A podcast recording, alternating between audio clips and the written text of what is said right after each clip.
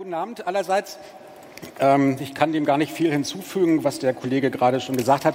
Ich wollte zum Abschluss, äh, bevor es hier an die Party geht, noch so ein bisschen intellektuelles Chill-out, also mit keinen besonders aufregenden Thesen, äh, euch ein paar Videos zeigen. Das erste Video geht nicht, habe ich gehört gleich, geht schon mal gut los. Ähm, ich kann ungefähr, das zweite funktioniert hoffentlich, ich kann ungefähr versuchen zu erklären, was da zu sehen gewesen wäre, wenn wir es hätten sehen können. Ähm, das ist so ein, ähm, da sieht man so ein, ähm, naja, so ein, so, ein, so ein Avatar, wie sich das gehört hier für diese Veranstaltung. Und der Avatar wird dann von äh, so Frankenstein-Ingenieuren zum Leben erweckt und singt mit einer extrem hochgepitchten Stimme. Das klingt so, als so wie, wie, wie eine Mickey Maus auf MDMA, die irgendwie in, in Südkorea zusammengebastelt wurde. Und das Stück heißt ähm, Hey Cutie und äh, stammt von, einer, von einem britischen Produzententeam namens Peace in Music, kam im Jahr 2014 heraus und das war so einer, ist so einer der fände ich so das äh, paradigmatische, ähm, eines der paradigmatischen Videos und auch Tracks der, der letzten Jahre. Weil die Frage, die ich hier kurz erörtern möchte, ist, ähm, wie spiegelt sich der technische Fortschritt, die Automatisierung des Denkens, die maschinelle Optimierung des menschlichen Körpers und die Digitalisierung der Kommunikation in der Popmusik wieder? Das, heißt, heißt, ja Pop hier, wobei Popmusik interessant für mich als Musikkritiker nur eine relativ kleine Rolle spielt. Offenbar ist die Popmusik, irgendwie, die ja mal definierend war für den Pop, irgendwie relativ stark verschwunden irgendwie aus dem Kosmos. Was auch interessant ist, wenn man sich darüber Gedanken macht, warum, die, ähm, warum jetzt gerade die Rechten, es gab ja auch diverse ähm, Panels und Vorträge zu, zu diesem Phänomen. Ähm, ach, guck mal, da kommt doch was. Warum gerade, ich rede mal kurz drüber, warum gerade die Rechten so einen großen Erfolg im Netz haben, aber wenn sie mal versuchen, ähm, rechte Popmusik der Gegenwart rauszufinden, finden sie nur so Volkstänze und, und Singen und, und Soldatenlieder aus dem 19. Jahrhundert, die von den Identitären gesungen werden. So, aber dann sehen wir uns das jetzt doch mal kurz an, wenn es jetzt läuft. Vielleicht noch ein bisschen mit dem Sound, sehr gut.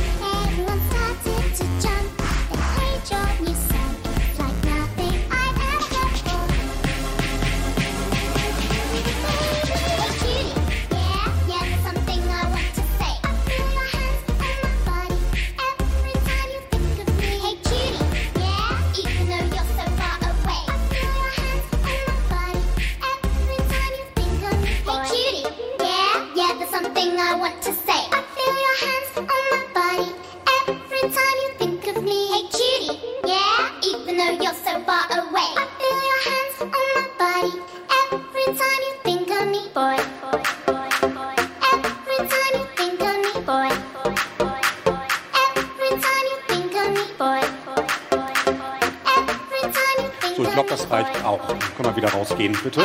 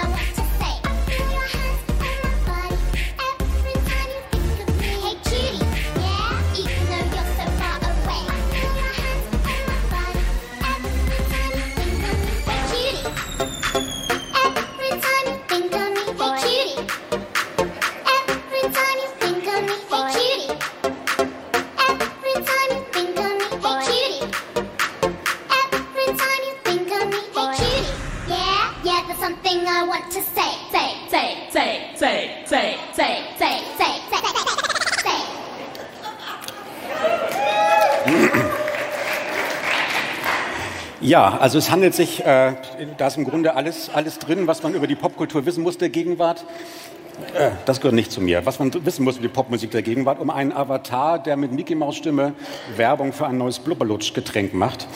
Ähm, Avatare sind die Popstars der digitalen Zukunft, wie Sie wissen. Also auch ABBA haben sich ja gerade als Avatare wiedervereinigt und werden da ähm, demnächst irgendwie auf Tour gehen in dieser Form. Und auch ganz oben unter den deutschen Popstars der Gegenwart findet sich ein Avatar, Helene Fischer, wurde nach Inspirationen aus der künstlichen Intelligenz und der neuesten Empfehlungsalgorithmenforschung entwickelt bekanntlich und wird in ihrem Stil, ihrem Auftreten und ihrer politischen Botschaft unablässig durch ein komplexes Geflecht von Feedbackschlaufen rekursiv optimiert. Im Grunde sind Cutie, die wir hier gerade gesehen haben, und Helene Fischer nur zwei Seiten einer derselben Medaille. Das kommt dann auch darauf zurück, ob jetzt High und Low in der Popkultur nicht mittlerweile identisch geworden sind. Ich glaube ja. Aber nochmal zurück zu dem Stück, das wir gerade gehört und gesehen haben. Wie gesagt, zwei Produzenten äh, aus London, PC Music, zwei Männer. Der eine nennt sich Sophie, der andere heißt A.G. Cook.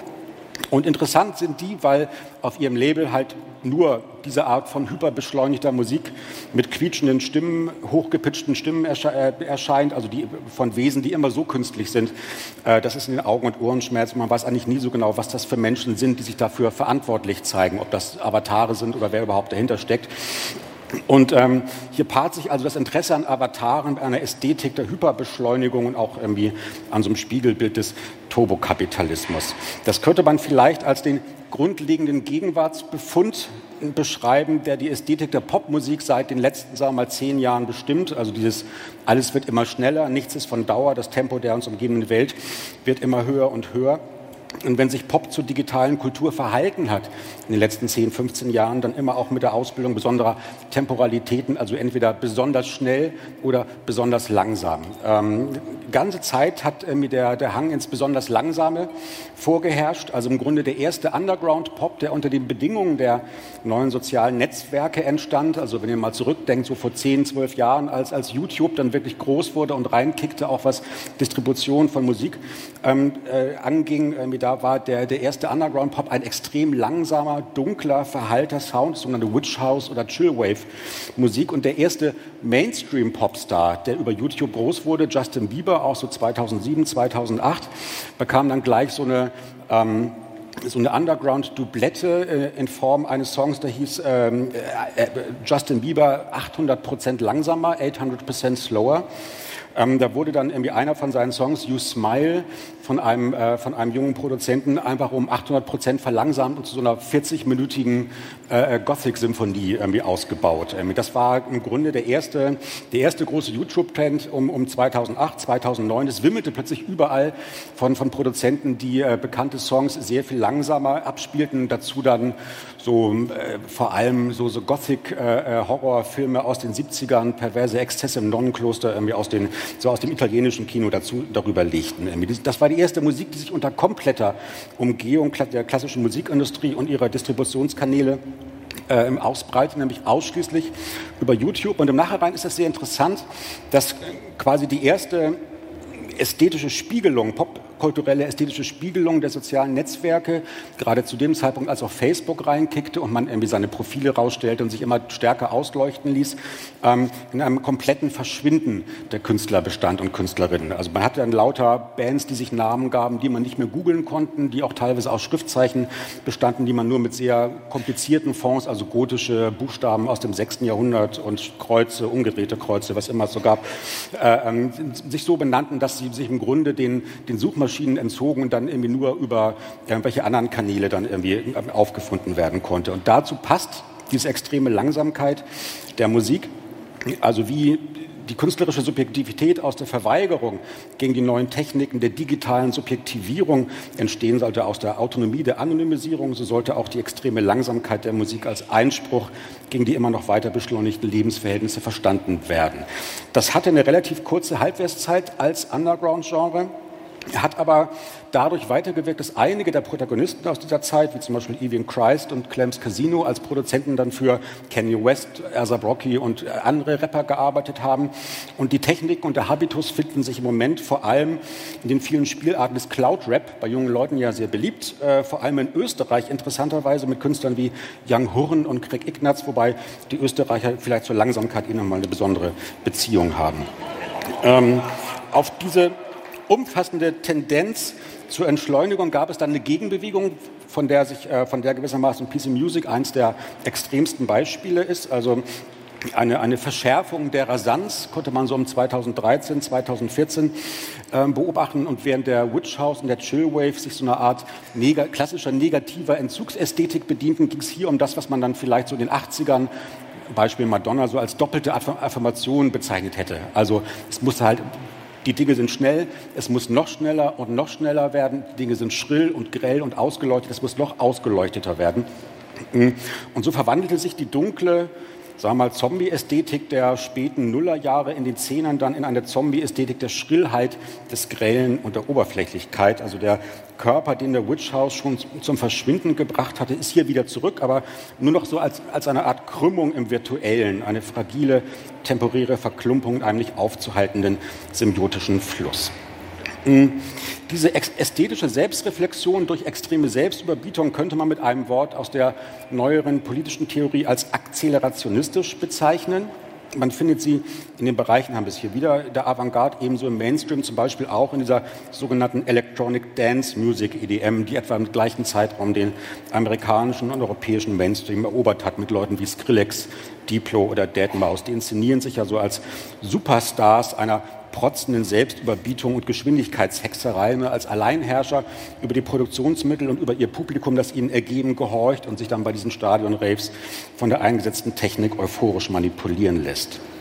Ähm, Simon Reynolds, der Popkritiker, der 2011 ähm, ein, ein vielgelesenes Buch über die Retromania der, der neueren Popkultur geschrieben hat, hat das als ähm, elektronischen Maximalismus bezeichnet und auf technische ebenso wie auf soziale Veränderungen zurückgeführt, wenn sich der Minimalismus älterer elektronischer Musiken, also wie zum Beispiel Techno und House, noch immer auf die Ästhetik der analogen Hardware zurückführen ließ, ähm, die am äh, die am Beginn der Genreentwicklung benutzt wurde, hört man bei Maximalisten wie diesen ähm, die Möglichkeiten der neuesten Produktionssoftware von etwa von Ableton zum endlosen Übereinanderschichten von Rhythmen und Sounds. Und darin spiegelt sich, sagt Reynolds wiederum, der generelle digitale Exzess, der unser alltägliches Dasein und die Kultur inzwischen bestimmt. Hier kommen also High und Low zusammen.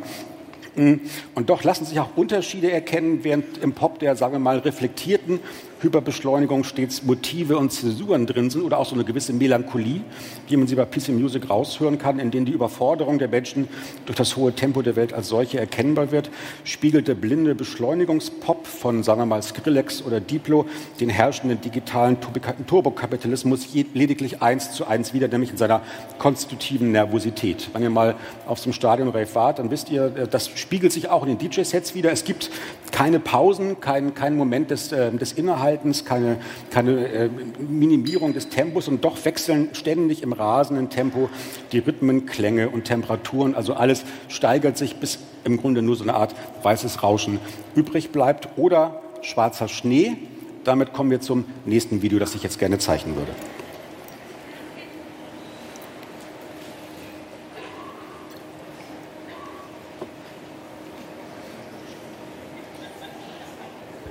Wenn da am Mischpult noch jemand ist oder schon bei der Partyvorbereitung.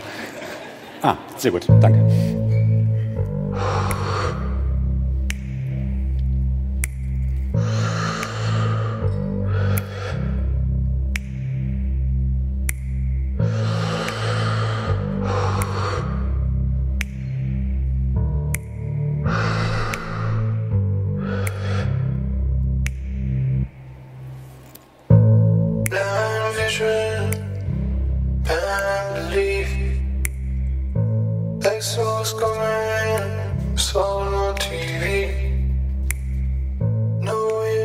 Show.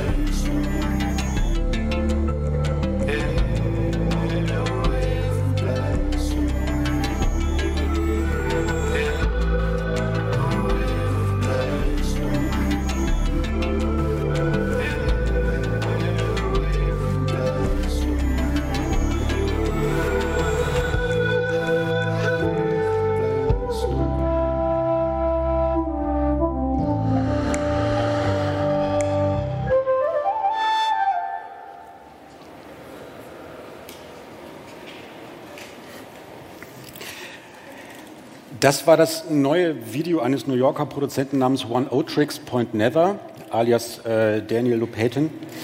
Hatte seine Premiere in der letzten Woche gehört zu, einem, gehört zu seinem neuen Album Age of, das am 1. Juni erscheint. Ähm, scheint äh, die genaue Antithese zu dem zu sein, was wir vorher gesehen haben, hat aber mehr mit diesem Akzelerationismus von PC Music zu tun, als man vielleicht sieht, äh, vielleicht auf den ersten Blick sieht. Also es geht darum, was der Black Snow ist, das, was übrig bleibt, wenn alle digitalen Netze kollabiert sind, also in der ähm, Überlastung durch Informationen gewissermaßen den, den Hitzetod gestorben sind, dann ist das, was übrig bleibt, ist schwarzer Schnee, reines Signal, reines Rauschen.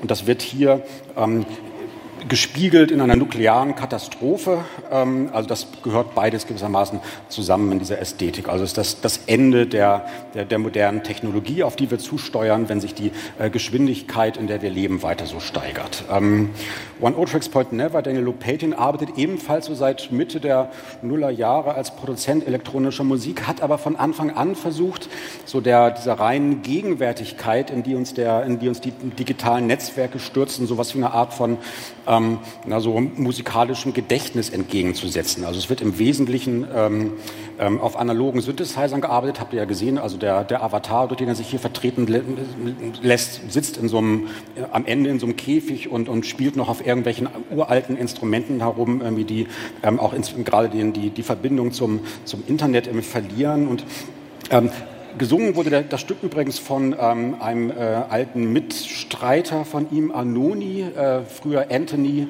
Haggerty, bekannt von Anthony and the Johnsons, ein, ein äh, New Yorker Transgender-Künstler, äh, einer sehr charismatischen Stimme, die hier aber so vokoderisiert ist und roboterisiert, dass man äh, weder das Charisma noch, noch die Stimme in irgendeiner Art und Weise wiedererkennt. Also ähm, interessant ist, dass dieser neue Song und auch äh, der, das Motiv des Black Snow ähm, nach Auskunft von Lopatin, soweit es mir erzählt hat, ähm, inspiriert ist von den Schriften einer sehr frühen Forschungsgruppe über die Philosophie des Internet, nämlich der Cybernetic Culture Research Unit äh, an der Universität von Warwick Mitte der 90er Jahre die zum einen das, ähm, die Auswirkungen irgendwie des, ähm, ähm, der, der, der frühen kybernetischen Kunst und der, der, der frühen Netzwerke irgendwie auf die, auf die Popmusik und auf die Philosophie untersucht hat, wesentlich geprägt von der Feministin Sadie Plant und dem Theoretiker Nick Land, der dann auch daraus heraus als einer der ersten das philosophisch-politische Konzept des Akzelerationismus entwickelt hat.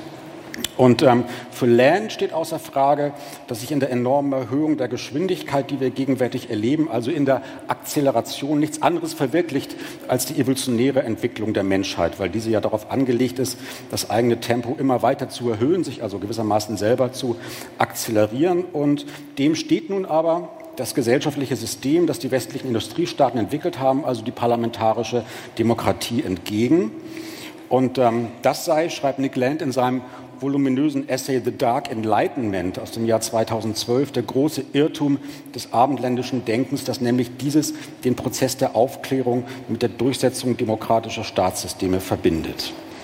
In Wahrheit habe die, die, Demokratie dem Fortschritt der Aufklärung, für Land heißt das, der naturwissenschaftlichen Erforschung der Welt und der Verbesserung der menschlichen Biologie durch neue Technologien immer im Wege gestanden. Zu kompliziert seien die Entscheidungsprozesse und zu groß der Anteil jener, die ohne entsprechende Qualifikation mitentscheiden. Deswegen hemme die Demokratie, die Geschwindigkeit der evolutionären Entwicklung, wolle man die Gedanken der Aufklärung endlich zu sich selbst kommen lassen, so braucht es den Mut zu einem Dark Enlightenment, einer dunklen Aufklärung, die überkommene demokratische Formen durch einen futuristischen Autoritarismus ersetzt und die innovativen Kräfte des Kapitalismus entfesselt. Deswegen wurde Nick Land zuletzt gern als neoreaktionär tituliert. Er ist auch tatsächlich einer der meist rezipierten Köpfe in, der, ähm, in dieser NRX, in der, in der neoreaktionären philosophischen Speerspitze der, der, der Alt-Right-Bewegung ähm, in den USA. Und auch das gehört dazu, wenn man über Akzelerationismus redet und über die Art und Weise, wie er sich in der Popkultur spiegelt, dass es sich nicht um ein emanzipatorisches Projekt in dem Sinne handelt, in dem wir das, hoffe ich, größeren Maßstab auch in dieser äh, Versammlung noch irgendwie glauben. Ähm, jedenfalls beschreibt diese Theorie, finde ich, nicht schlecht, das Selbstverständnis der aktuellen digitalen Eliten und die feudalen Herrschaftsformen, die sich dort, bereit, dort, bereits ausgebreitet haben. Denn natürlich ist Facebook ja nichts anderes als die Rückführung einer einstmals demokratischen Kommunikationsform in ein monarchisches System mit Mark Zuckerberg als mal mehr, mal weniger gütigem Herrscher. Seine Eliten und er können von keinem mehr abgewählt werden. Und das ist auch gut so, wenn man dem Denken von Nick Land und seinen akzelerationistischen Schülern folgt, denn für sie ist der ideale Herrscher der Zukunft, so hat es der an Land anschließende Blogger Meshes Moldbug unlängst formuliert, kein demokratisch gewählter Präsident mehr, sondern ein aufgeklärter CEO-Monarch wie Elon Musk. Damit kommen wir ähm, auch zum Video zurück, denn nicht zufällig hat Musk gerade seine private Mars-Mission ähm, ja gerade bei der Ankündigung nicht zuletzt damit begründet, dass angesichts der eskalierenden Zerstörung unseres Planeten man sich jetzt schon nach einer neuen Erde umsehen muss, auf die man die Menschheit dereinst umsiedeln kann. Ähm, und damit kommt dann auch irgendwie der Akzelerationismus der evolutionären Entwicklung noch auf eine neue, evolutionär höhere Ebene. Denn Musk meint natürlich nicht, die ganze Menschheit, sondern lediglich jenen Teil, der die Astronautenselektion übersteht. Der Rest bleibt, so wiederum eine Formulierung Nick Lance, äh, für alle, die nicht zu den Eliten der Zukunft gehören, als Refuse, also als Abfall auf der von Umweltkatastrophen dann endgültig verwüsteten Erde zurück, so wie man das auch bei One Tracks Point Never in diesem Video sehen kann. Der Refuse sind wir alle oder doch wenigstens viele von uns, fürchte ich. Aber auch als Refuse, das haben wir bei One Tracks Point Never gesehen, kann man in den Ruinen der Welt bei einem flotten Tänzchen immer noch ein bisschen Spaß haben. So zeigt uns die neueste Popmusik, dass wir vor dem bevorstehenden Hitzetod des digitalen Turbokapitalismus keine Angst haben müssen, weil wir auch dann immer noch tanzen können. Und das scheint mir für das Ende dieser Konferenz doch eine schöne Aussicht in die Zukunft zu sein. Vielen Dank, viel Spaß bei der Party.